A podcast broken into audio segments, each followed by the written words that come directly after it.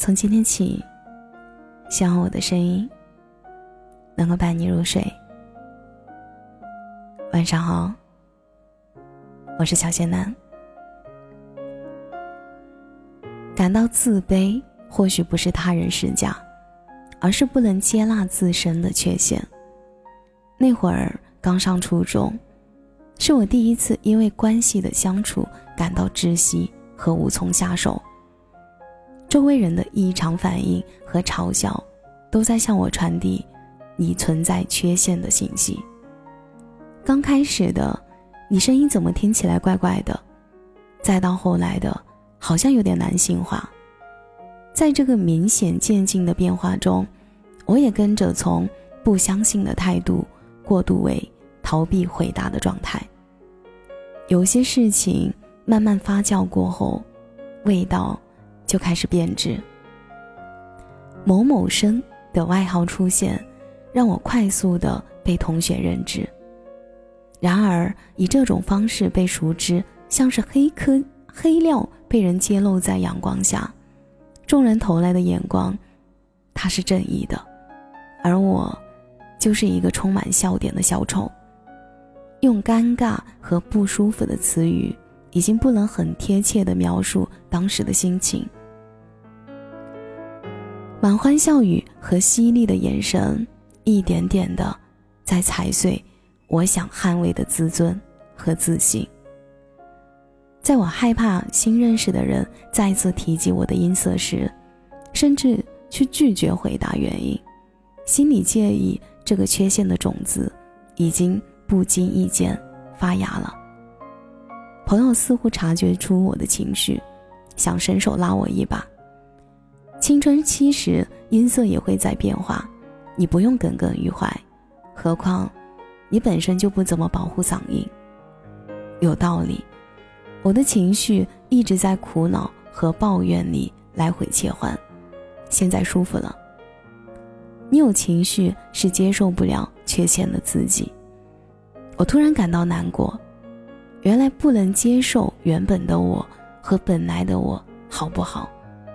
这并没有冲突呀，不是那段相处的关系难以处理，而是我没有对策去面对不完美的自己。后来的一次契机，让我重新的认识了那个缺陷。我跟很久没有联系的同学拨打了电话，没有想到刚出生就被识破了身份，一句“你的声音很特别”，印象很深，内心喜欢上这个。个性化的音色，人总会有一些独特的地方，没有必要事事都像常人。有时的缺陷也可以是你的独特标志。我感到幸运，因为自始至终都是跟自己在较劲，家人和朋友并没有给我带来任何的精神压力。然而，有些人。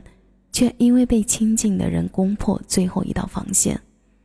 电影《爱未之力》让两个有缺陷的人合在一起，似乎比任何一个完整的都要完美。在点餐时，女生的语言障碍再一次表露出来，她哽咽地说：“因为我不认识他，有些被吓到。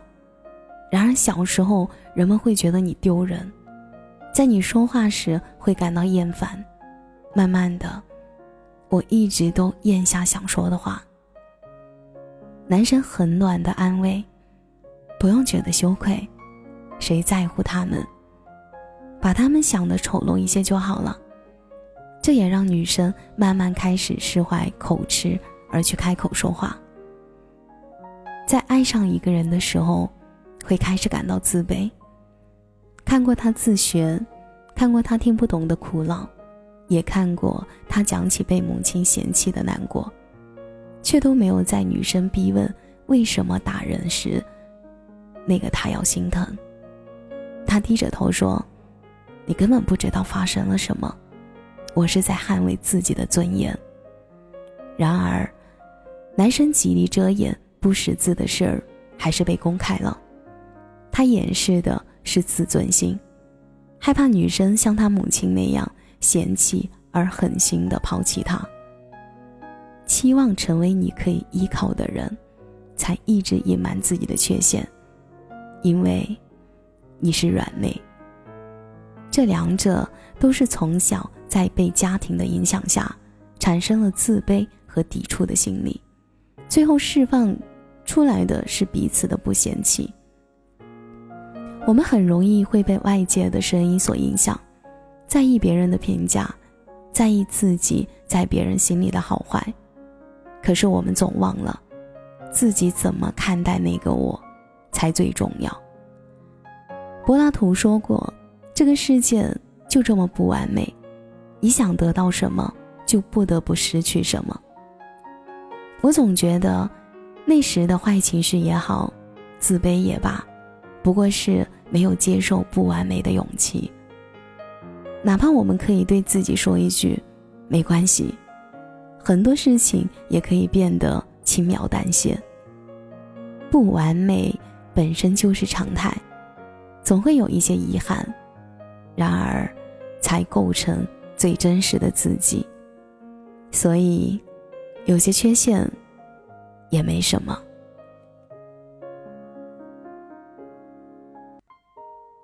感谢您的收听，我是小仙嫩。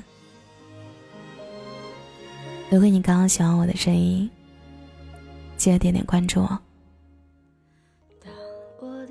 每晚十一点，我都在这里等你。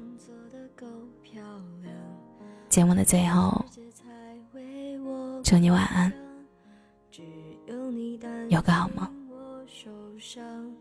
全世界在等我飞更高，你却心疼我受伤翅膀，陪我一起飞向更远的地方。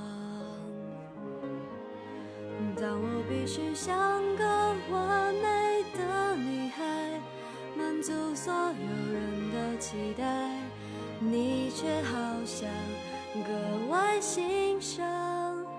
我犯错犯傻的模样，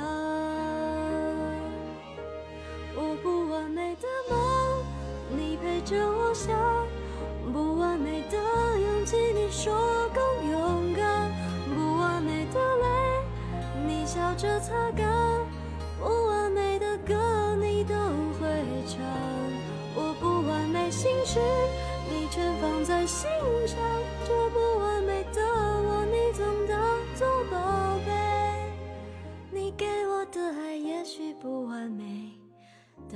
却最美。